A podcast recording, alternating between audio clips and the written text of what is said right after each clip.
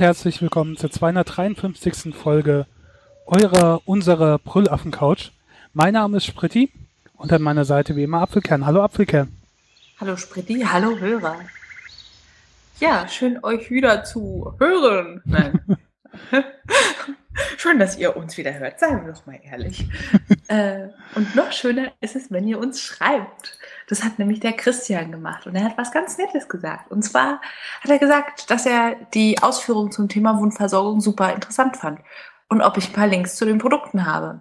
Das war in Folge 251, falls es noch jemand nachhören will. Ja, und ich dachte mir, oh, Dankeschön. Und äh, naja, im Krankenhaus liegen die einfach so im Schrank und man sucht sich den passenden Verband raus.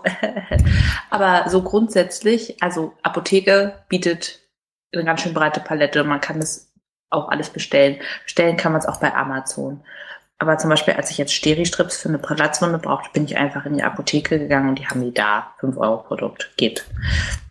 Ansonsten gibt es auch bei DM Hydrokolloidpflaster, aber nur in kleineren Größen, wobei wenn, also Hydrokolloidpflaster, ihr wisst schon, für Schiffwunden und Verbrennungen und solche Sachen, aber nur bis zum zweiten Grad, dann, wenn die, wenn die größer sind als diese Pflaster, dann braucht man auch, glaube ich, noch mehr Hilfe. Von daher geht das klar.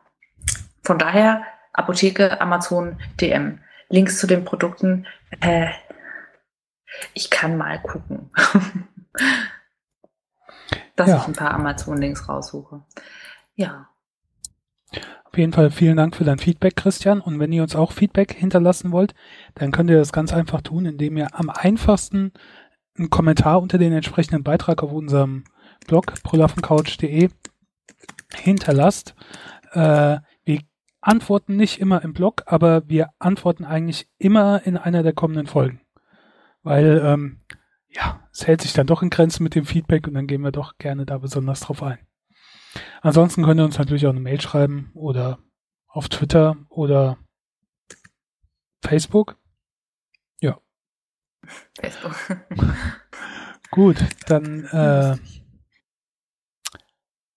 beginnen wir mal unsere Sendung und mit einem Thema, was mir ja so durch den Kopf gegangen ist die letzten Tage. Es gab ja jetzt drei vielleicht gab es auch mehr, aber drei, die in den Medien berichtet wurden, Terroranschläge in äh, Teheran und in London und in Manchester. Und es kann sein, dass wir das schon mal irgendwie angesprochen haben, aber ich wollte halt nur mal ganz gerne aufgrund der Aktualität drauf eingehen. Und zwar dieses, im Prinzip machen ja die Anschläge, also vor allen Dingen jetzt äh, im, im Westen, um eine gewisse Unsicherheit zu sorgen, dass die Leute Angst haben und äh, sich nicht mehr trauen, irgendwie rauszugehen oder sonst was, dass du immer damit rechnen musst, dass was passieren kann. Und natürlich stimmt es nicht. Also äh, das ist nur die subjektive Wahrnehmung. Also ich habe sie jetzt nicht im Kopf, aber es gibt ja tausende Statistiken, dass äh, die Wahrscheinlichkeit, einen Terroranschlag zu, zum Opfer zu fallen, minimal gering ist im Vergleich mit anderen Sachen wie gegen Laternenfall zu laufen oder so. Äh, da will ich auch gar nicht so drauf eingehen, aber dieses, obwohl ich das weiß, dass dem so ist, habe ich trotzdem im Hinterkopf so ein gewisses Gefühl und auch wenn man sich davon nicht Angst machen lassen soll, äh, jetzt zum Beispiel am 3. Oktober, 2. und 3. Oktober ist Feier zum Tag der deutschen Einheit und es findet diesmal in Mainz statt. Und ich habe dann ursprünglich überlegt, soll ich da hingehen? Jetzt mal abgesehen davon, dass ich keinen, eigentlich keinen Bock habe auf so über, über volle Menschenaufläufe. Prinzipiell denke ich mir auch, das wäre auch wieder sowas, ein ideales Ziel für irgendeinen so Anschlag. Ne? Also große Menschenmengen, die in der Stadt, keine Ahnung, da gibt's Stände, Veranstaltungen und so, ist alles nicht abgeschlossen. Ich weiß nicht, wie da die Sicherheitskontrollen sind. Ich nehme mal an, das kann man gar nicht vernünftig dann sichern. Und da denke ich mir, willst du da überhaupt hingehen oder könnte da nicht so was passieren, was natürlich auch bescheuert ist, aber ja,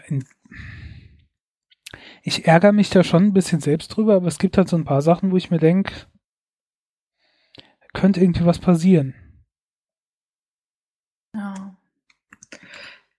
Ich weiß nicht, das Gruselige ist halt irgendwie, ich weiß, es ist nicht so wahrscheinlich, dass jetzt gleich irgendwas passiert äh, mit Anschlägen direkt vor meiner Haustür, aber das Gruselige dabei ist, ich kann zum Beispiel Herzinfarkt. Passiert viel häufiger, ist gruselig, aber da kann ich aktiv was dagegen tun. Nicht rauchen, nicht bewegen, nicht fett werden und so weiter. Aber gegen so Terroranschläge bist du halt total hilflos. Und ich glaube, das ist es, was einfach Angst macht.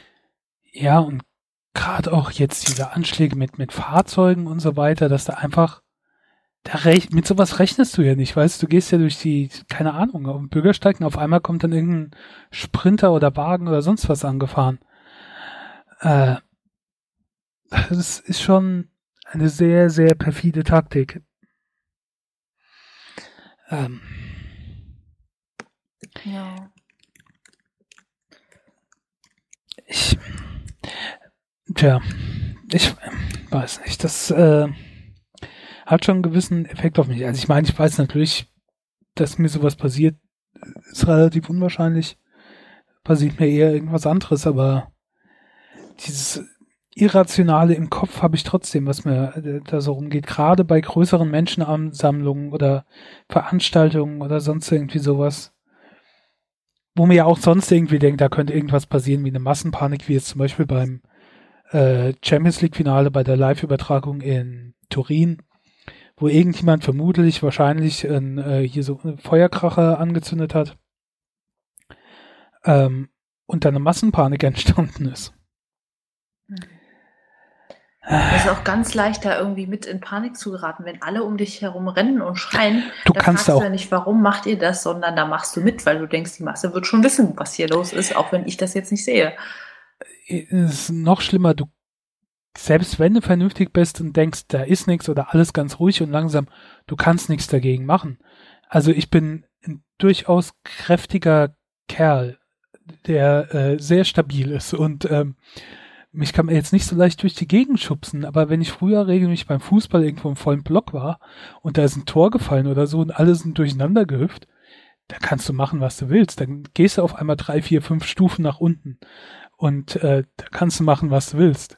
Wenn diese Masse dann mal in Bewegung kommt, ähm, ja, deswegen. Äh, ich weiß nicht, würde mich vielleicht auch interessieren, wie das unseren Hörern so geht. Ob die irgendwie so gewissen, vielleicht nicht vielleicht Angst haben, aber so einen Hintergedanken oder bevor sie auf irgendwelche Veranstaltungen oder sonst wohin gehen, dass sowas auch mit dem Kopf rumspukt. Ähm, ja. Ja. Und ich finde, in den Medien wird das auch immer nochmal ganz schön unvorteilhaft verarbeitet. Man macht da ganz viel Stories draus, auch wenn es nicht so schlimm war. Und das macht einem dann Angst. Zum Beispiel, ich war jetzt kürzlich in Kopenhagen und habe jetzt erst gelesen, es gab, während ich da war, eine Schießerei in Tivoli, so einem Vergnügungspark im Stadtzentrum. Und ich dachte mir nur, öh, wie konnte ich das denn nicht mitbekommen? Ich war sogar in dem Park äh, zwei Tage nach der Schießerei und habe nichts mitbekommen.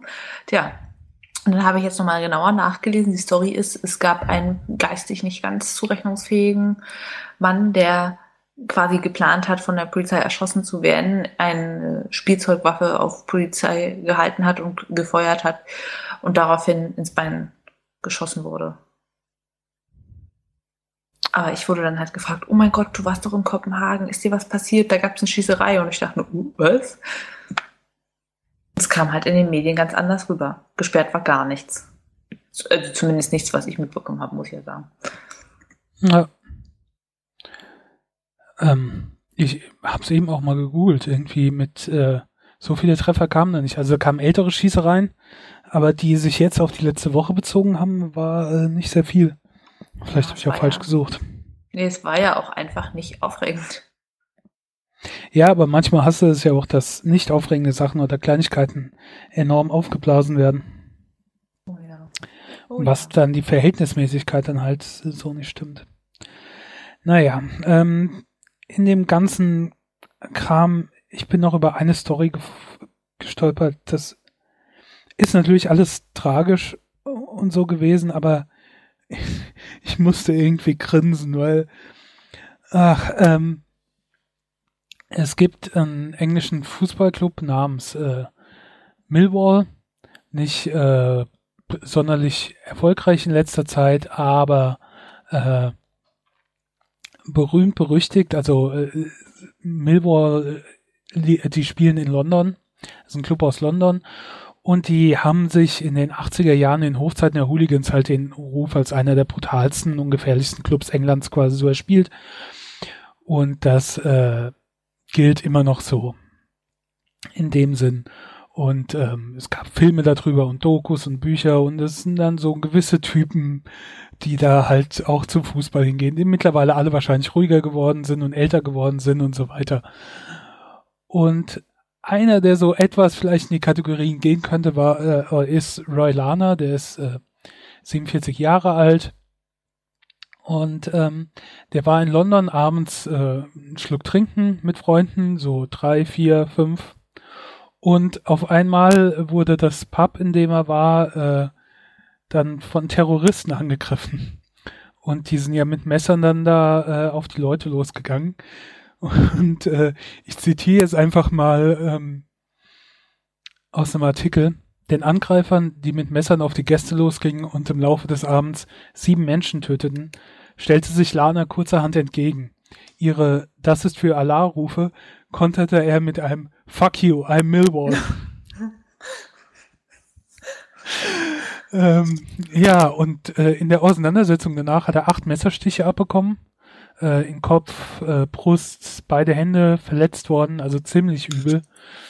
Ist äh, mittlerweile auch nicht mehr in Lebensgefahr, war aber schon äh, einigermaßen ernsthaft verletzt. Aber dadurch, dass er sich denen halt in den Weg gestellt hat, hat er den anderen Gästen äh, die Flucht ermöglicht. Hm. Weil ähm, er den halt aufgehalten hat, aber ich musste so grinsen bei diesem, das ist für Allah und dann so, fuck you, I'm Millwall. Das, das könnte aus den Simpsons oder so sein. Ja, und ähm, ne, die ganze Story ist eigentlich dann nur bekannt geworden, weil seine äh, Freunde das quasi über Facebook gepostet haben. Und sie haben ihn dann auch äh, besucht und ihm eine Zeitschrift mitgebracht. Äh, Runners World ist ja so eine, gibt's für uns, glaube ich, auch so eine, ja, halt äh, Zeitschrift, die sich mit Laufen beschäftigt. Und das große Thema da drauf ist, und damit wurde er dann auch fotografiert, Learn to Run.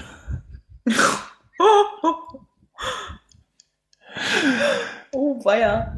Ja, das. Ähm, du hast keine Motivation für Sport. Du siehst keinen Grund dafür, dich zu betätigen. Tja, wir zeigen dir einen. Learn to Run. Ja, ja also auf jeden Fall fand ich in der ganzen Trage, denn allen hat diese Geschichte fand ich schon etwas amüsant. Und ich kann nur hoffen, dass der gute Mann äh, auch möglichst wieder hundertprozentig fit wird. Ja. ja. Dass er nächsten Mal rennen kann. Und falls ihr jetzt denkt, ach, mit dem ganzen Scheiß, die Brüllaffen-Couch fängt schon wieder mit so einem Downer-Thema an, ähm, dann habe ich noch etwas anderes für euch. Äh, und zwar eine äh, Webseite. Äh, 100.000 Stars.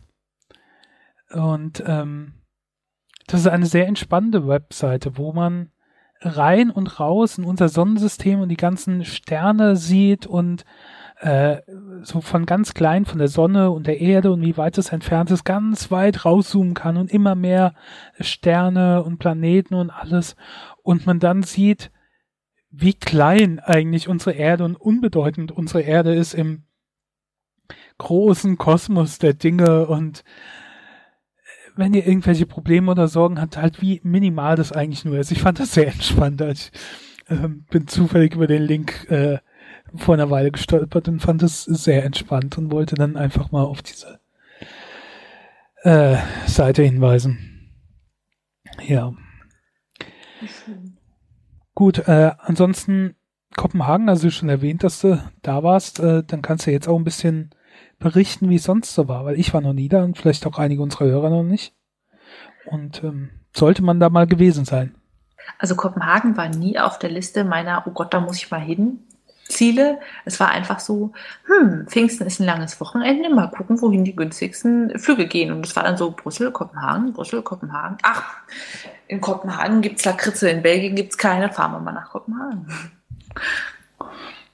Das kann im Ernst äh, ein Entscheidungsgrund sein, wenn man Lakritze sehr liebt. Ja, und Kopenhagen ist ja nicht so weit weg. Connor, falls ihr euch erinnert. hat er mehrfach erzählt, dass er einfach mal rüber gezwitschert ist auf dem Softeis, was da ja so gut ist. Mm, von Berlin aus fliegt man 45 Minuten, also ist echt ein Witz. Und Kopenhagen ist die dänische Hauptstadt. Es ist sehr, sehr nah an Schweden gelegen und man sieht schon im Landeanflug die Brücke zwischen Kopenhagen und Malmö, was echt sehr faszinierend ist. Man fliegt sehr, sehr schön an der Küste entlang übers Wasser. Der Flughafen ist so cool gelegen im Vergleich zu Berlin, dass die Flugzeuge einfach übers Wasser wegrauschen und die in der Stadt eigentlich nicht wirklich zu sehen sind. Ziemlich cool. Ja, noch ganz kurz. Äh, wurde zuerst 1043 erwähnt und Kopenhagen heißt Kopenhagen, also Kaufmannshafen auf Dänisch. Ist ja auch immer ganz spannend. Ja, und Kopenhagen ist, naja, eigentlich wie, wie, wie ein großes Dorf. Ich bin angekommen im Stadtkern und dachte so, na nu, es gibt gar keine Hochhäuser, es gibt eine Menge Kirchen, es gibt eine Menge Schlösser und auch viele Fußgängerzonen, so richtig mit Pflastersteinen und älteren Häusern. Es ist total ruhig und angenehm. Es hat mir spontan sehr, sehr gut gefallen. Man fühlt sich auch sehr sicher. Es ist schon ein Unterschied zum Beispiel zu Athen. Da denkt man nicht, es kommt ein Taschendieb um die Ecke. Was gleich als erstes aufgefallen ist, willkommen in Nordeuropa, man kann alles mit Karte bezahlen. Und ich meine alles. Auch ich gehe zum Bäcker, ich kaufe ein Brötchen, mache dann, ja, ein Brötchen drei Euro, ne? Dänische Preise. Aber du kannst es mit Karte zahlen. Also wirklich auch auf irgendwelchen kleinen Ständen am Markt, du kannst mit Karte zahlen. Ähm, wir haben uns zum Beispiel auch die Karlsberg Brauerei angeschaut, die leider jetzt außerhalb braut und man sich jetzt nur noch die historischen Sachen anguckt, gucken kann. Und haben bei einer Führung teilgenommen, wo man Gutscheine für kostenloses Bier bekommen hat. Nun mag aber weder mein Freund noch ich Bier und wir haben unsere zwei, die wir dann gekostet haben, auch schon zur Hälfte weggekippt, weil es gar nicht ging. Und dann versucht, die übrigen Gutscheine für Bier zu verticken an ja, die anderen dort, so nach dem Motto, zwei Gutscheine für zwei Bier zum Preis von einem. Und die es gemacht hätten, aber es hatte keiner Bargeld. War irgendwie sehr, sehr bezeichnend für die ganze Situation. Das war dann so, okay, ja, guter Preis, ich würde ja, aber hast, hast du ein Kreditkartenlesengerät? Oder ich dachte mir nur, hat denn keiner Bargeld? Haben denn echt nur Touristen Bargeld? Also schon mal keine Stadt für mich. Das, das war echt krass. Also ich dachte, das kann ja wohl nicht so so, so schwer sein. Es war irgendwie Bargeld im Wert von 4 Euro. Und ich dachte mir nur, mm, ich habt ihr doch wohl. Kommt schon. Wie holt ihr euch eure Einkaufswegen? Wie? ja, das ist jetzt eine ernsthafte Frage. Okay, wir hatten immer nur so Körbchen zum Einkaufen, aber wie? Hm, Einkaufswegen müssen ja dann immer speziell produziert werden. Weil wenn die so Kronentaler haben, dann brauchen die ja ganz andere Einkaufswegen. Wow, mind blown. Ja. Aber Kronentaler? Nee, nein, die heißen Kronen. Aber Kronentaler, weil die, die, haben halt ein Loch in der Mitte. Teilweise. Das sieht aus wie Spielgeld oder Knöpfe. Ach, stimmt ja, die haben ja auch keinen Euro. Und die sind ja, glaube ich, auch das einzige Land, was sich das Recht äh, ausgehandelt hat, dass sie den Euro nie einführen müssen. Okay. Weil die wollen ja jetzt ja. durchsetzen, dass alle EU-Staaten den Euro einführen. Und ich glaube, in dem Zusammenhang habe ich das gelesen, dass Dänemark wohl das einzige Land ist, die äh, ausgehandelt haben, dass es nie einführen müssen. Also sie haben Kronen und Öre und ein Euro sind so 7,4 Kronen. Das heißt, die Summen, mit denen man da rechnet, sind schon ein bisschen anstrengend hoch. Das ist halt auch immer absurd, wenn ich denke, okay, die gehen jetzt los und kaufen sich im Restaurant Burger für 100 Kronen. Und ich denke so, wow, kommt es denen nicht viel vor, dass sie da 100 für hinlegen und nicht irgendwie 10? Wahrscheinlich denken die auch so, Nanu, was haben sie denn für lächerlich niedrige Beträge? Ja, und bei Geld und Beträgen, also Kopenhagen ist super schön, super angenehm. Die Menschen sprechen unglaublich gut Englisch. Also ich habe niemanden getroffen, der kein Englisch gesprochen hat, selbst bei den älteren Museumsmitarbeitern und so. Und die haben wirklich gut Englisch gesprochen. Äh, Jetzt habe ich den Faden verloren. Mann, richtig gut, richtig gut. Achso, es ist alles unglaublich teuer. Also Museumseintritt 12 Euro pro Schloss. Äh, eine Hauptmahlzeit, also so 10 Euro mindestens, aber dann ist es billig. Ein Gebäckstück wie ein Stück Kuchen, 3 Euro, drunter ist nicht. Das ist schon echt krass. Auch so Obst- und Gemüsepreise. Ganz kurz dachte ich, ja, no, ist ja vielleicht wie Island, das ist traditionell alles so hoch gepreist ist, aber dachte ich, nee, Island ist einfach mal eine verdammte Insel und die ist eine Vulkaninsel, das heißt, außer Schafe, Heidelbeeren, Pilzen und Fisch wächst da quasi nicht so viel. Die müssen alles importieren, aber Dänemark, die sind doch genauso Kontinentalklima wie wir, naja, okay, vielleicht ein bisschen maritimer und haben Möglichkeiten, Dinge anzubauen und kommen ganz leicht an Festland dran, um Dinge zu importieren. Also warum und ist es da alles so verdammt teuer? Und sind ja auch quasi eine Durchfahrtsstraße nach Skandinavien. Ja, es, also es war wirklich alles richtig teuer. Wo man sich dreimal überlegt, kaufe ich mir jetzt vier Äpfel für quasi fünf Euro. Das war echt schon verrückt. Und auch so Eis, habe ich noch nie gesehen. Eine Kugel, drei Euro, zwei Kugeln, vier Euro fünf Kugeln, fünf Euro. Also nein, nein, nein, zwei, drei Kugeln, fünf Euro. Also so, so in dieser Staffelung. Verrückt. Ich dachte, das kann man doch nicht machen. Also da kauft sich doch niemand eine Kugel Eis. Aber trotzdem gab es irgendwie kaum fette Leute. Das war auch sehr beeindruckend. Ist mir wirklich aufgefallen. Ja, Kopenhagen hat, naja, eine halbe Million Einwohner, 82 Quadratkilometer. Also nicht so besonders groß. Wir sind zum Beispiel von der Innenstadt dann einfach zum Flughafen gelaufen waren. Sieben Kilometer, wir hatten dann Zeit. Komm, hat man ein bisschen was gesehen. Ist also überschaubar. Was äh, so meine Favoriten waren zum Angucken und zum Unternehmen. Äh, Nummer eins, besorgt euch die Kopenhagen-Card. Es ist alles unfassbar teuer und damit hat man dann die Eintritte zu den großen Museen inklusive und spart sich Kosten für den Personennahverkehr, die auch richtig hoch sind. Äh, Nummer zwei, vergesst die kleine Meerjungfrau. Sie ist zwar das Wahrzeichen, aber also Touristen hingen an Land davor, um Fotos zu machen, standen sie dann Schlangen und von der Wasserseite aus kamen dann die Ausflugsboote und haben schon in Reihe geparkt, damit sie endlich mal zum perfekten Fotospot fahren können und ja, ihren Touristen zeigen können, wie die Meerjungfrau so aussieht. Also an sich ist sie total schön und so, aber die Menschen versauen das wirklich. es, es, ließ sich eigentlich kaum ein Foto machen, wo nicht tausend Menschen drauf waren. Das ist echt enttäuschend gewesen. Was mir richtig gut gefallen hat, waren die ganzen Schlösser. Also, die haben ja noch eine Monarchie, die haben mal noch ihre Königin Silvia? Nee, das ist die von Schweden. Margarete, Margarete, ja.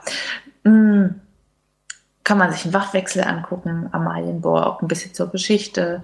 Dann gibt es Kronjuwelen in Rosenborg zu sehen. Dann gibt es Christiansborg noch mit Bankettseelen und königlichen Pferden. Also es ist wirklich alles schön aufbereitet, es ist alles super mit Englisch ausgeschildert, macht Spaß, es sind schöne Museen, aber alle relativ teuer, wenn man sich nicht die Karte und so besorgt. Was mir als alten Steckermäulchen gefallen hat, war die Papierinsel, Paper Islands oder Papiergrün, so ein, ja, eine Halle, wo Lebensmittel aus aller Welt angeboten wurden, fertig gekocht. Und ja, es war alles total teuer, aber super lecker. Also wir haben dann so irgendwie marokkanische Fladenbrot und Gemüse und irgendwie geschmortes Fleischkombinationen gegessen. Es war echt schön. Sehr voll, sehr teuer, aber lohnt sich. Und das Letzte, was mich wirklich umgehauen hat, es gibt Geschäfte voller Lakritze, nur voller Lakritze. Und das war ja ein Traum. Lakritze gibt es sowieso in jedem Supermarkt, in der riesigen Abteilung und überall gibt es Lakritzeis. Oh, ich habe zum ersten Mal in meinem Leben Lakritzeis gegessen, das war supi. Ähm, aber es gibt Johann Bülow Lakritz, ein Geschäft nur für Lakritze und habe jetzt festgestellt, man kann auch online bestellen. Oh, ja, richtig gut. Die machen eine Wissenschaft daraus. Also es gibt da verschiedene Sorten. Süßlakritz, Salzlakritz, so rote Lakritze, Lakritze mit Chili. Dann gibt es Lakritze in Schokohülle und ich habe mir welche mitgebracht mit Karamell, äh, ja, Schokoladenkaramellhülle und in salziger Lakritze. Also es ist unfassbar gut. Es ist unfassbar gut. Wo man richtig schmeckt, dass es tolle Zutaten sind. Natürlich ist es natürlich äh, dänische Preise. Nicht günstig, aber ich dachte, das gönne ich mir. Ja, insgesamt totale Reiseempfehlung. Wunderschöne Stadt, ganz schön teuer, aber sehr gut erreichbar. Und Connor hatte immer recht. Das Softeis ist genial. Es schmeckt wie pure gefrorene Sahne. Aber kein Wunder, dass es schmeckt, ne? Cool. Ja, so viel dazu. Und, ach ja, ich, es gibt ja auch noch Christiana. Ich weiß nicht, sagt es dir was? Das ist so ein bisschen. Ja, das äh, Künstlerviertel ähm, alternative Wohngegend so äh, in mhm. die Richtung, ne? Genau. Da waren wir auch. Das war ein bisschen verrückt. Da haben die wirklich Marihuana auf offener Straße verkauft und jeder hatte einen Joint in der Hand und ja, bunt angesprühte Häuser in dem Gebiet von Christiana gibt es keine Autos oder also es dürfen keine fahren. War echt cool. Und alles war deutlich günstiger. Jetzt noch ein, eine letzte Sache. Wir wollten Postkarten abschicken, haben schon Postkarten gekauft, hatten angefangen zu schreiben, wollten dann Briefmarken kaufen. Ja, mit Kreditkarte. mit Kreditkarte, klar geht auch. Rate mal, was uns zehn Briefmarken für Postkarten nach Deutschland gekostet hätten. 10 Euro? Nö, 35. Uh. Und da habe ich mich entschlossen, ich vertraue die einfach meine deutschen Post an. Für 45 Cent pro Karte. Wow. Da ja. beschweren wir uns, wenn die Post jemand die Preise erhöht. Ja, ne? Also Deutsche Post hat noch Luft nach oben. Ja, verrat sie nur nicht. Mhm. Psst, dann ganz schnell weiter mit dem nächsten Thema. Und zwar Akupunktur. Ich habe dieses Semester einfach mal einen Akupunkturkurs gemacht, weil ich mir dachte, ja, gibt es als Angebot für Studenten einfach so, weiß man mal Bescheid, was es ist, kann ja ganz spannend sein. Und ich bin total begeistert. Ich weiß nicht, hast du schon mal Akupunktur gehabt? Nee. Ich hatte es mal in Erwägung gezogen, um mit dem Rauchen aufzuhören, aber nie gemacht. Nee. Und was denkst du so darüber? Was weißt du so darüber? Nicht viel. Ähm ich weiß, dass da wohl was dahinter steckt und kein äh, Bohai ist, wie so andere komischen Sachen, aber keine Ahnung. Ich weiß, es gibt unterschiedliche Zonen, wo man die Nadeln reinsteckt und das hat dann unterschiedliche Effekte für unterschiedliche Dinge. Hm. Ja. Das beschreibt schon ganz gut. Also dahinter steckt schon so ein bisschen, wo man sagen könnte, naja, Hokuspokus. Aber ich bin total begeistert von den Effekten. Akupunktur gehört zu den traditionellen Säulen der traditionellen chinesischen Medizin neben, oh Gott, kriege ich es jetzt zusammen, Ernährung, Tuina-Massage, Tai Chi und noch irgendwas. Ja, und es funktioniert so, es gibt verschiedene Energiebahnen auf dem Körper, die ähm, ja, die, die verschieden verlaufen und angeblich hat man die gefunden einfach nur durch Ausprobieren. Das heißt, man hat einfach mal willkürlich Nadeln in Menschen reingesteckt und geguckt, was passiert. Und diese Bahnen haben eine Zuordnung zu Ying oder zu Yang. Also Yang, das, das kraftvolle, energiereiche oder zu Yin, dem energiearm, weiblichen Schatten, Materien, Energie, wie auch immer. Da gibt es ganz viele Eigenschaften davon. Und je nachdem, ob man jetzt Yin oder Yang stimuliert, macht das was mit dem Patienten. Also ist er kraftlos, stimulieren wir Yang, füllen wir auf. Also das ist, es ist total spannend und ich denke mir so, naja, was für Energieströme sollen da schon in einem drin sein? Oder da gibt es irgendwie so Sachen wie die Milz, also im chinesischen Sinne, hält das Blut in den Gefäßen. Und ich denke mir so, Henny, also es gibt Albumin im Blut, das hält es in den Gefäßen oder äh, weiß ich nicht, verschiedene Dinge, aber doch nicht die Milz.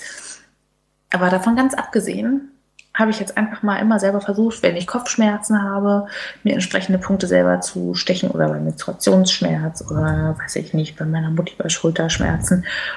Und das funktioniert wirklich. Also ich denke mir ja, ist mir völlig egal, was da für komische Energietheorien hinterstecken. Wenn es funktioniert, es funktioniert. Und das ist so erstaunlich, dass man einfach, weiß ich nicht, bei Kopfschmerz sich da in die Hand und zwischen die Augenbrauen eine Nadel steckt und dann ist es einfach mal gut. Ist schon faszinierend. Ja, finde ich eine super Sache. Und ja, ich weiß nicht, es, tut jetzt auch nicht so besonders weh. Es ist natürlich unterschiedlich, je nachdem welche Stelle und es tut verdammt weh, wenn man auf eine Sehne sticht, lasst, sticht, lasst euch das gesagt sein. Aber das macht ja auch der geübte Akupunkteur nicht. Das machen nur die Studenten, wenn sie es gegenseitig probieren. Ich, ich bin wirklich begeistert. Ich hätte es nicht gedacht. Und zu den wissenschaftlichen Effekten, es gibt da ganz verschiedene Sachen. Also zum Beispiel, wenn du es bei Muskelverspannungen machst, es fördert einmal die lokale Durchblutung, dass da irgendwie Heilungsprozesse in Gang gesetzt werden, dass da Stoff, Stoffabbauprodukte schneller abtransportiert werden. Es gibt auch an manchen Stellen so ein ganz typisches Zucken beim Einstich, zum Beispiel in den naja, so ein Schulter-Nacken-Bereich, wo man dann auch so Triggerpunkte hat, wo dann die muskuläre Endplatte depolarisiert ist und also als würde man den Muskel bewegen und zum Zucken kommt, was dann auch zu Entspannung danach führt. Oder es gibt auch eine zentrale Ausschüttung von körpereigenen schmerzhemmenden Stoffen als Reaktion darauf. Oder man kann direkt äh, ja, über Verknüpfung mit dem Rückenmark die Signalweiterleitung zum Gehirn von zum Beispiel Schmerzen lindern. Man kann jetzt nicht denken, dass zum Beispiel das, weiß ich nicht, das Knie mit der Arthrose, mit dem Gelenksverschleiß äh, davon wieder heile wird. So ist es nicht. Aber es bessert halt den Schmerz und man muss dafür keine Medikamente nehmen, die dann eventuelle Nebenwirkungen haben. Und das fasziniert mich so. Ich finde es auch einfach schön, dann unterwegs ein Tool zu haben, für kleine Probleme. Zum Beispiel gibt es im Gesicht, in dieser Nasolabialfalte, links und rechts von der Nase, da wo die Nasenflügel am breitesten sind, äh, ein Punkt namens Dickdarm 20, wie auch immer. Und wenn man den beidseitig drückt, dann wird die Nase zum Beispiel frei. Und äh, ja, Freunde mit Allergie habe ich das mal ausgetestet und dann einfach nur auf diesen Punkt gedrückt mit Nadel wirkt es stärker, aber wenn man halt keine hat, kann man auch gezielt auf diese Punkte drücken. So links und rechts von der Nase den Finger senkrecht reingedrückt und dann lief die Nase. Schön Schnodder auf meinen Finger, aber ich habe mich darum gar nicht gekümmert. Ich war einfach so fasziniert, dass es funktioniert hat. ja, also das finde ich ganz schön krass. Und bin jetzt schwer begeistert und denke mir, also bevor man erstmal die harten Drogen rauskramt, kann man es mit Akupunktur versuchen. Ist natürlich jetzt irgendwie doof, wenn man es nicht einfach mal zu Hause machen kann. Aber also wenn ich jetzt mit dem Rauchen aufhören müsste, ich glaube, ich würde auch Akupunktur versuchen. Hm. Ja. Hm. Interessant, interessant. Vielleicht. Also wenn du mal die Chance hast, wie es aus. Ich finde es voll cool. Hm. Ja. Vielleicht ist da ja was dran. Ich denke nur immer, weil, wo du dann auch vorhin gesagt hast, mit dem Ying und Yang und tralala, und dann äh, wird das für mich immer so obskur, dass ich da, dass meine Zweifel dann immer größer werden. Ähm, denke, und ich dann denke, das geht jetzt in so Richtung Globuli. Äh, aber ja, okay. Dem ist nee, ja dann wohl nicht so. Globuli ist ja was ganz anderes.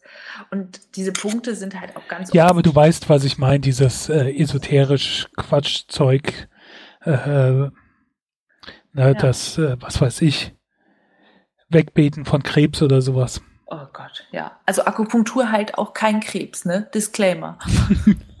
Auf keinen Fall. Es kann aber die Symptome verbessern. Also zum Beispiel Übelkeit oder so. Ja.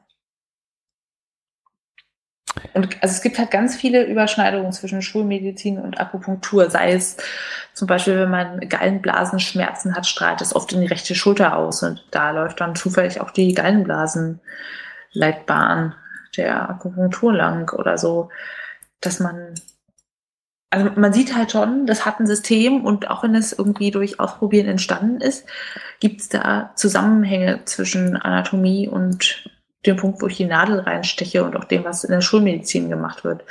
Das ist schon ziemlich cool. Und es ist einfach ein tolles Werkzeug, um nochmal auf einer anderen Ebene zu helfen oder Hilfe zu bekommen. Ja.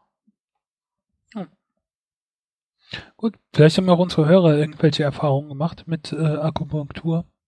Wir können ja, darüber berichten, gerne. egal ob jetzt positiv oder negativ. Ähm, ja, auf jeden Fall interessante Sache. Ganz interessant ist auch das, was ich gesehen habe. Das ist eine kleine Fotoreihe äh, von einer Künstlerin namens äh, Flora Borsi. Keine Ahnung, vielleicht ist es auch Künstlername oder so. Ähm, die hat ein paar Bilder es sind nicht viele, aber ähm, sehr cool auf äh, Behance gestellt. Behance ist so ein Netzwerk für äh, Portfolios von Adobe, glaube ich. Und äh, das Ganze trägt den Titel The Forgotten Dream. Und sie hat aktuelle Bilder von New York genommen, äh, von äh, Manhattan. Und ähm, dann Bilder von äh, Immigranten von Ellis Island die da um 1900 fotografiert wurden. Also wem Ellis Island nix sagt, das ist eine äh, ganz kleine Insel im Hudson von New York. Und nachdem äh, so zwischen äh, 1890 und 1950 äh, wurden da die Immigranten, die in die USA gekommen sind, quasi abgefertigt oder wieder zurückgeschickt oder was auch immer. Und das waren in den 60 Jahren ungefähr 12 Millionen die ähm, über diese Insel dann gekommen sind.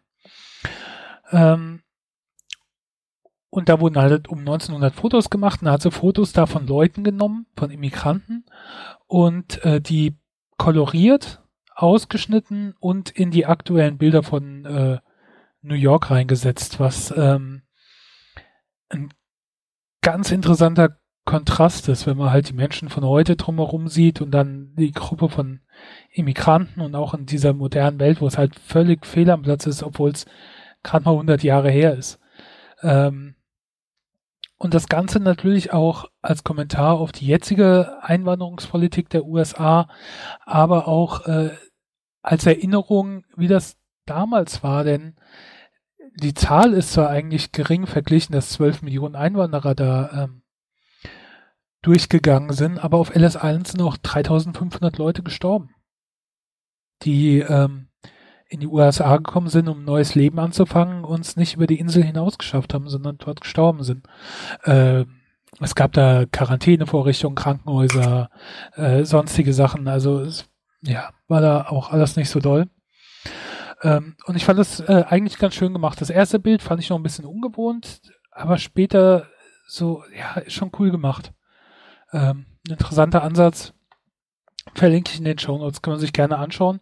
Und unten drunter hat es auch ein kurzes Video und Bilder, ähm, wo sie quasi so ein bisschen zeigt, wie sie das gemacht hat, wie sie Bilder gefunden hat und dann koloriert oder ausschneidet. Und dann gibt es auch ein Bild von so einem Mann in so einer Uniformjacke mit Säbel und dann sieht man halt auch, wie sie dann wohl bei Google rausgefunden hat, dass er wohl aus Georgien ist und dann äh, nach äh, äh, traditionelles Kostüm Georgien gegoogelt hat, um zu sehen, was für eine Farbe das hat und ist dann dementsprechend koloriert. Ja, ähm, ist auch ganz interessant. Ja, das äh, eigentlich nur dazu. Finde ich ein super cooles äh, Projekt, dass sie einfach mal so erinnern, hey, eigentlich seid ihr auch alle Immigranten, ne? Ja, wenn man Find überlegt, ich und ich habe das nur in dem Zusammenhang äh, äh, na, äh, ah, genau, äh, in dem Zusammenhang, als ich über Ellis Island auch noch ein bisschen nachgelesen habe, äh, in der deutschen Wikipedia gibt's auch äh, Nachwirkungen der Einwanderungswelle. Etwa 43 Millionen Amerikaner, also jeder sechste Einwohner, gaben bei der Volkszählung im Jahr 2000 an, deutsche Vorfahren zu haben. Und fast jeder zweite Amerikaner, 40 Prozent, hat Vorfahren, die über Ellis Island ins Land kamen. Das ist schon krass, ne? Ja. Ja. äh, hat äh, auch den Namen bekommen äh, Träneninsel als Beinamen. Ja. Weil es ungefähr so eine zweiminütige Befragung gab, medizinische Untersuchung und dann wurde halt äh, entschieden, ob sie wieder zurückgeschickt werden oder ins Krankenhaus kommen oder ähm, ja, äh, ob sie nach New York können. Und dann auch wenn sie senil waren oder Augenkrankheit haben, psychische Erkrankungen oder sowas, dann hast du es halt nicht geschafft, dann wurdest du wieder abgeschoben oder sonst irgendwas. Das ist ganz schön krass. Also heute, wenn die das heute noch äh, machen wollen, ich glaube, es gibt Ärger. Ja. Ah, hier steht es nochmal an Land. Das heißt, auf der Insel wurden die Familien nachts getrennt. Männer und Frauen schliefen in verschiedenen Abteilungen. 3000 Menschen starben insgesamt auf Ellis Island. 350 Kinder wurden dort geboren. Angeblich sollen 10% aller Reisenden bereits während der Überfahrt gestorben sein, weil sie in unzureichenden hygienischen Verhältnissen zusammengefecht worden waren. Ansteckende Krankheiten konnten sich besonders schnell verbreiten. Aufgrund dieser Todesfälle nannten die Einwohner New Yorks die Einwandererschiffe auch Sargschiffe. Ja, ähm, okay, ich gebe zu, ich bin von Geschichte immer so fasziniert und kann mich dann noch so eine Wikipedia-Artikel festlegen, festlesen. Aber wen es interessiert, kann da ruhig mal ähm, reingucken, verlinke ich auch in den Show Notes. Und dann äh, können wir einen Schritt weitermachen von dem Traum der von 1900 zu dem Traum von 2000, Silicon Valley, die Technikzukunft. Genau. Wir emigrieren einfach ein Stück weiter äh, Richtung Westen und landen dann im Silicon Valley. Und Silicon Valley ist nicht nur der Sitz vieler großer Tech-Filme, sondern auch der Name einer Serie. Ich weiß nicht, kennst du die Serie, Spritti? Ich habe die ersten drei Folgen oder so gesehen. Ich tue mich aber schwer damit. Ich habe das schon zweimal angefangen und ich weiß auch, Markus war, glaube ich, ziemlich von der begeistert. Und äh, die ist ja auch angeblich ziemlich toll und wird überall abgefeiert. Und auch die Schauspieler, die da mitspielen, ähm, mag ich. Also unter anderem TJ Miller, Thomas Middleditch, äh, Kumail Nanjani, äh, Zach Woods, finde ich schon großartig. Aber ich habe mich echt schwer damit getan. Ich, äh, irgendwann schaue ich demnächst vielleicht mal weiter. Ja, ich habe es angefangen äh, und bin jetzt sogar in der aktuellen Staffel, in der aktuellen Folge. Und das ist auch die einzige Serie, die ich gerade gucke und bin total gebannt. Also es geht um junge Nerds. Äh, da werden vor allem Richard Hendricks, der einen sagenhaften Code entwickelt, um Dateien zu komprimieren, und seine, ja, seine Crew aus äh, Guilfoyle und Dinesh, also zwei nerdigen aber technisch sehr bewanderten Codern. Und die sind halt nicht irgendwo angestellt, sondern sitzen im Haus von Ehrlich Barkman und versuchen, Unternehmen zu gründen. Ganz wild. Hauptsache, es klappt und sie finden jemanden, der es ihnen spendiert. Und es ist einfach sehr, sehr lustig, die Dynamik zwischen den drei Freunden oder auch manchmal nicht so Freunden zu sehen. Ich liebe es, wie sie sich gegenseitig beleidigen. Also zum Beispiel Dinesh, ein Pakistani, und ähm, Guilfoyle, Kanadier, sind so herrlich zusammen, weil wenn sie darüber lachen, okay, noch nie eine Freundin gehabt oder wie sie sich bemühen, mal cool auszusehen und es macht einfach richtig viel Spaß. Es gibt total coole Charaktere. Es gibt unerwartete Plot-Twists. Es gibt Szenen, wo man Lachkrämpfe kriegt es macht einfach richtig viel Spaß. So von, weiß ich nicht, den ganzen Effekten her ist es jetzt nicht überwältigend, weil es spielt halt einfach nur in den Häusern, es explodiert nichts, es, es gibt da nichts krass, aber die Dialoge sind wirklich großartig. Es, es gibt so tolle Charaktere. Ich freue mich immer wieder, wenn eine Szene, äh, eine Folge rauskommt. Ja, und das Passende ist auch, eine Folge hat so um die 25, 30 Minuten und es lacht keiner im Hintergrund, kann selber lachen. Und deshalb würde ich einfach mal sagen, ja, 10 von 10 Bananen. Mm, mm. Nee, dafür ist das Thema jetzt nicht krass genug, ist ein bisschen nichtig, aber 9 von 10 Bananen. Es macht unfassbar viel Spaß. Ja. also von mir totale Empfehlung. Gut, dann äh, sollte ich mich vielleicht doch noch mal daran versuchen. Ja, dann machen wir weiter mit Empfehlungen. Und zwar auf der Leseaffen-Couch. Ich habe gelesen Ready Player One. Ein. De, de, de. Ach, das war hier äh, Videospielton. Ich glaube von Mario. Super Mario. Das passt ja dann. Ähm, Buch aus dem Jahr 2012, was aber im Jahr 2044 spielt. Äh, es gab eine Energiekrise, Erdöl, Erdgas, ist alles nicht mehr. Der Großteil der Menschen hungert, ernährt sich über Essensmarken, lebt in Trailerparks, wo die Trailer schon in 20 Etagen gestapelt werden, damit überhaupt Wohnraum da ist. Und um das Ganze irgendwie zu ertragen, wurde Oasis geschaffen. Eine, ja, ein virtuelles Utopia, wo man sich einloggen kann mit seinen, mit einem Visor, also so einer Brille, Handschuhen, mit denen man wirklich alles anfassen kann oder sogar Ganzkörperanzügen, die dann haptisches Feedback geben. Und in dieser Welt kann man mit Raumschiffen umherfliegen, verschiedene Planeten erkunden. Man kann sogar in dieser Welt zur Schule gehen.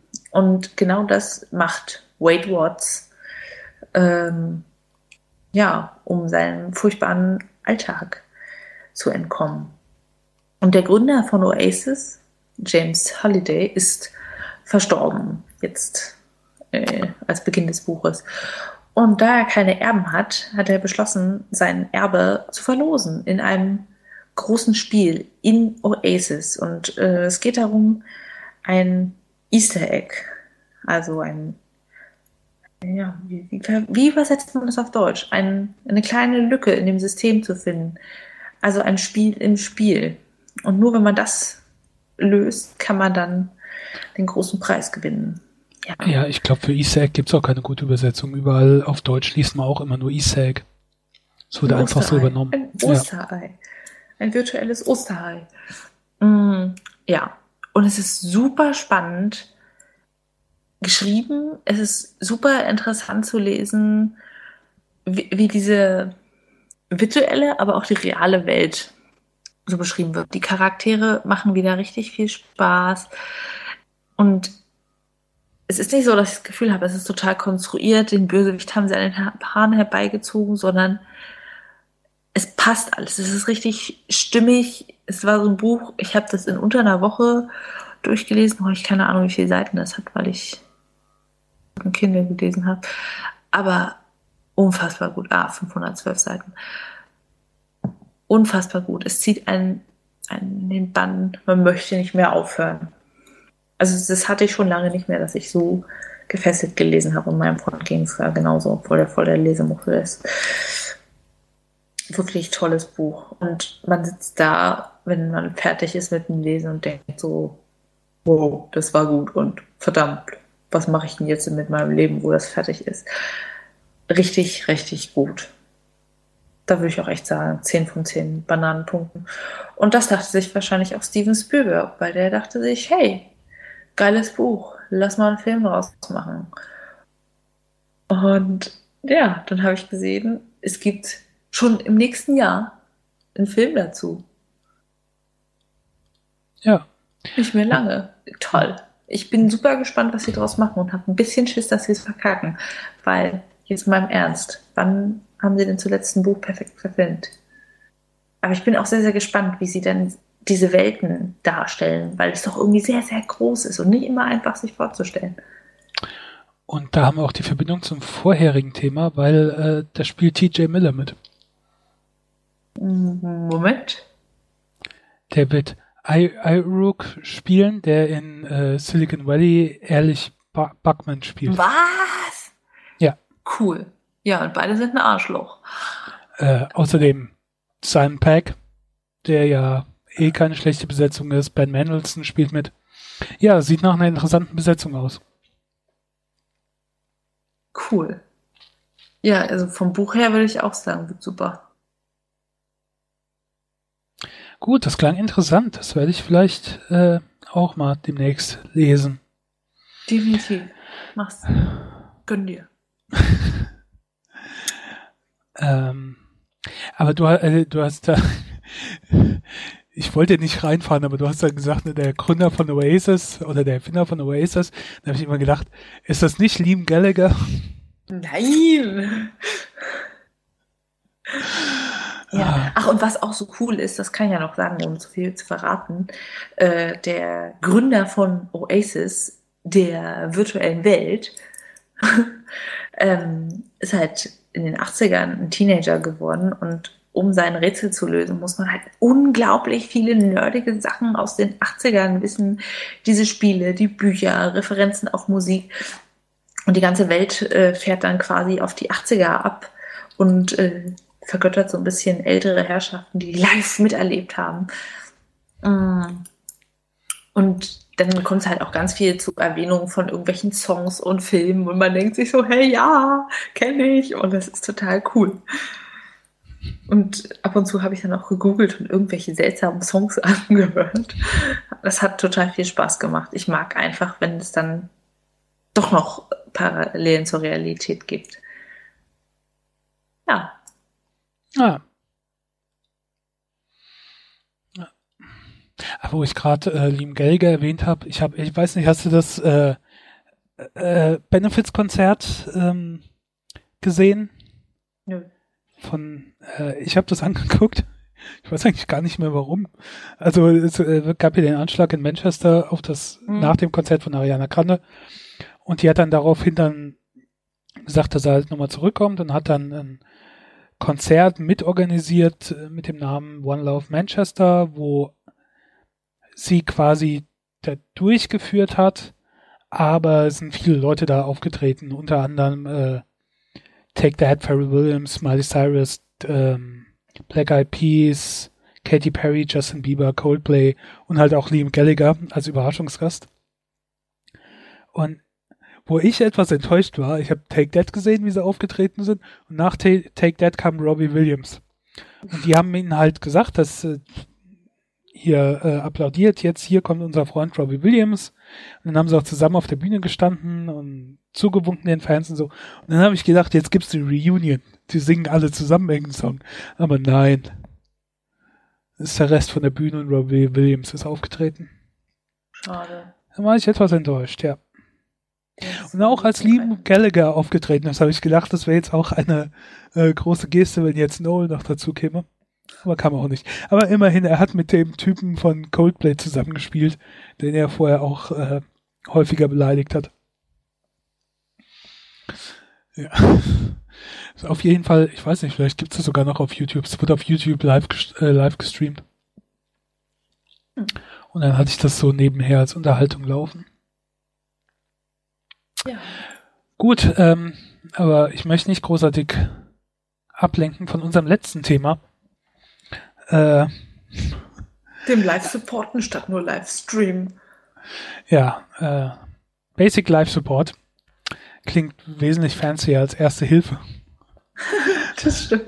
Aber es ist so der Unterschied zwischen Basic Life Support. Ich bin halt Zivilist, habe mal so einen Kurs beim Führerscheinerwerb gemacht und weiß irgendwie so drücken und pusten und Advanced Life Support von äh, ich habe da Medikamente und weiß, wann ich die gebe, bei welchem Rhythmus, den ich da, also Herzrhythmus, den ich ableite, weil ich ein EKG dabei habe und auch das noch lesen kann.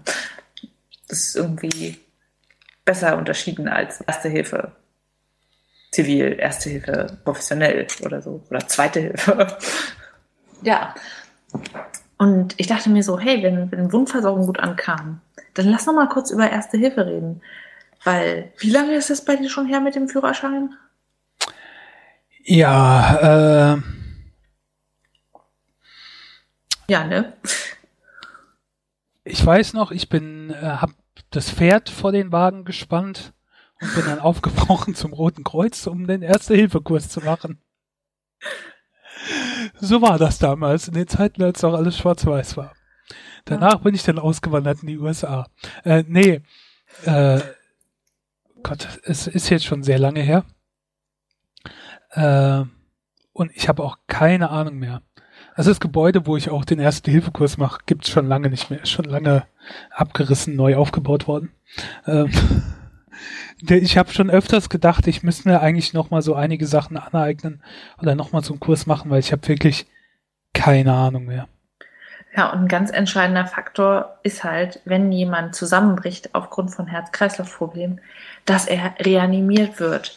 Weil wenn das nicht passiert, dann entstehen halt mit jeder Minute mehr Schäden. So, die Idee ist, das Herz pumpt nicht mehr, pumpt nicht mehr ausreichend und es wird alles nicht mit Blut versorgt. Okay, bis Muskeln, Knochen, Haut absterben, da gehen wir aber ein paar Stunden rum. Aber das Gehirn, das hat super schnell einen Knacks weg. Und genauso andere Organe, wie zum Beispiel die Nieren, wenn die nicht durchblutet werden, aber hallo, dann ist bald Insuffizienz angesagt. Und deshalb ist es wichtig, quasi das Herz von außen pumpen zu lassen, indem man draufdrückt. Aber lass uns doch noch mal ganz kurz durchgehen. Ähm, ich habe das auch nochmal verlinkt, übrigens in den Show Notes, die Leitlinien zu Reanimation. Da steht auch noch ganz viel fancy Shit für, was mache ich, wenn äh, ich Kinder reanimiere? Was mache ich, wenn jemand eine Geburt hat? Das ist alles nicht so aufregend. Aber es geht echt darum, nochmal zu gucken, was mache ich denn, wenn ein Erwachsener einfach umkippt, warum auch immer. So, was ist denn deine erste Idee, Spritti? Was macht man? Als erstes äh, mich selbst schützen. Ja. Also das heißt absichern, halt ihr Warnträger oder sonst irgendwas ja. machen und äh, dafür sorgen, dass mir nicht, nicht auch noch was passiert.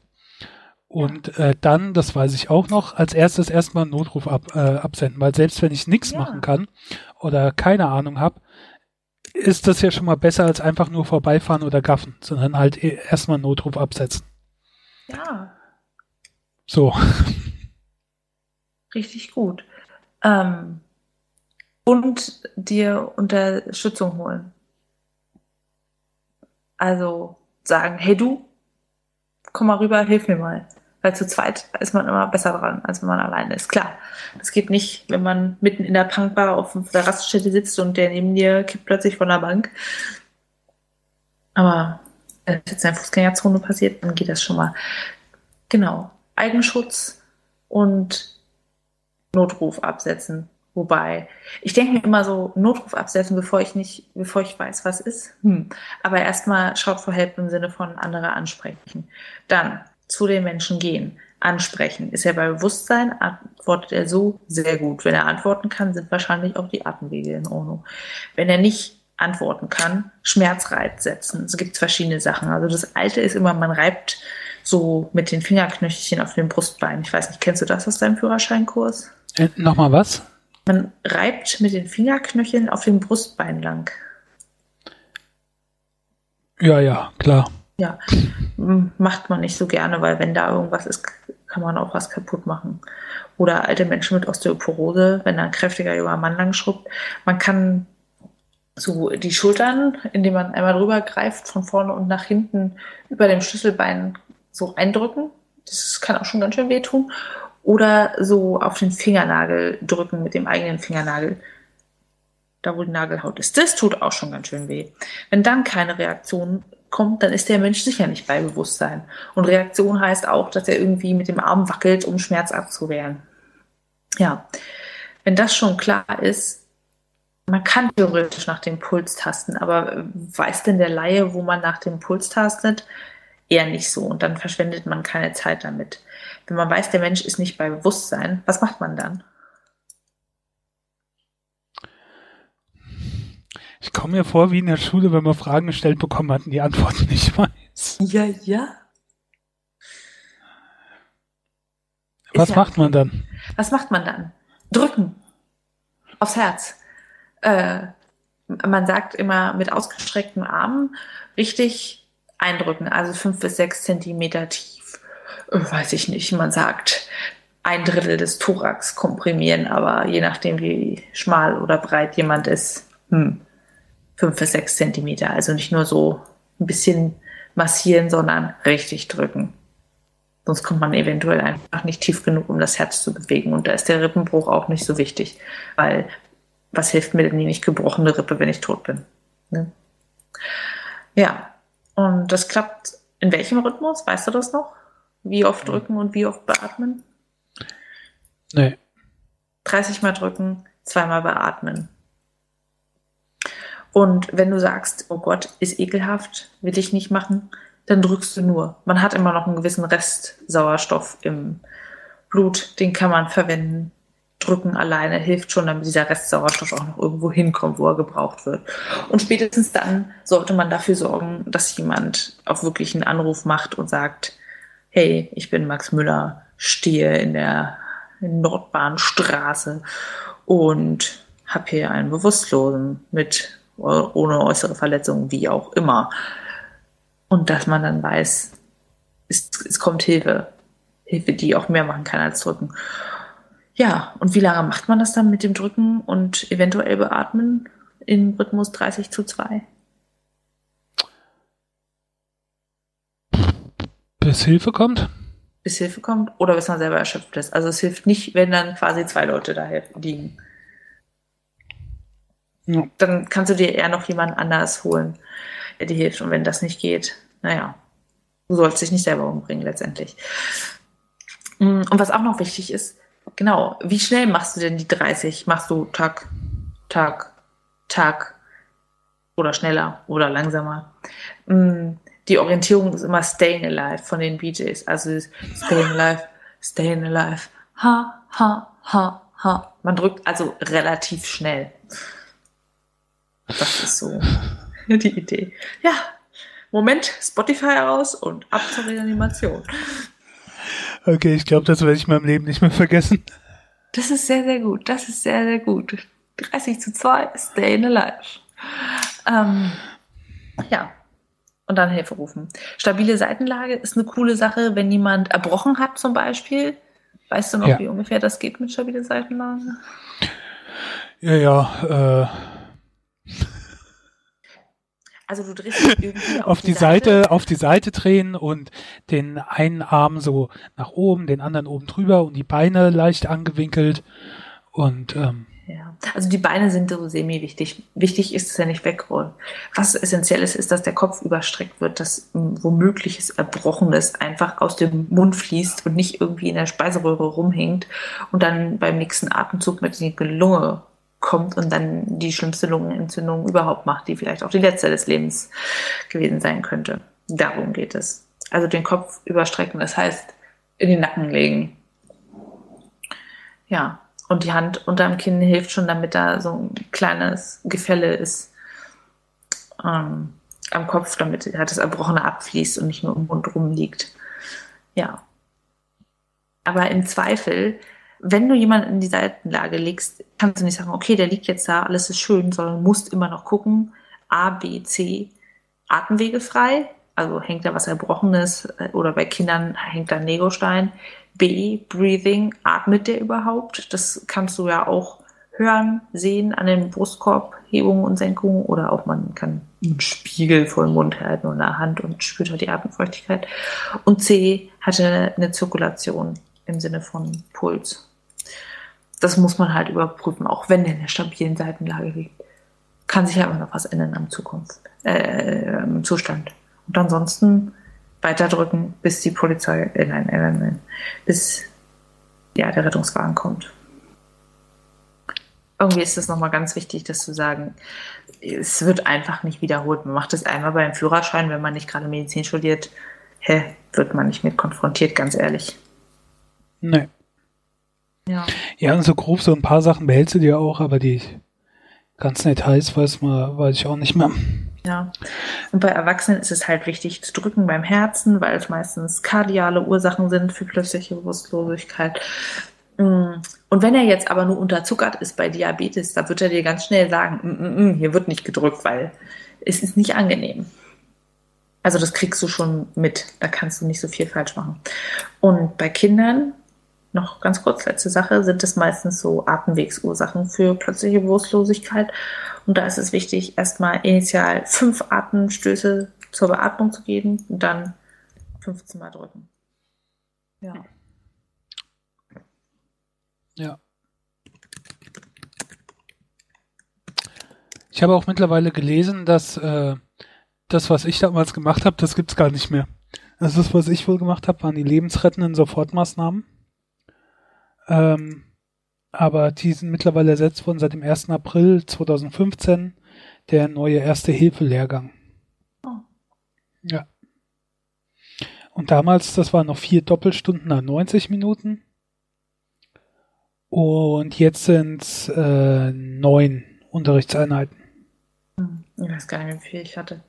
Ja, bei Kindern hier mit der Atmung. 15 Mal drücken, zweimal beatmen. Die brauchen mehr Luft. Aber das ist schon so special. Wichtig ist bei den Erwachsenen drücken, wirklich drücken. Das rettet Leben und das rettet letztendlich auch Hirnfunktion, weil das nicht durchblutet wird, das stirbt halt ab. Und was hilft es denn, wenn er überlebt, weil dafür Matsch in der Birne ist? Also ja, ist schön, aber ist nicht, was man sich wünscht. Ja. Ja. Es war doch mal wieder ein interessantes äh, Thema in unserer Medizinsprechstunde.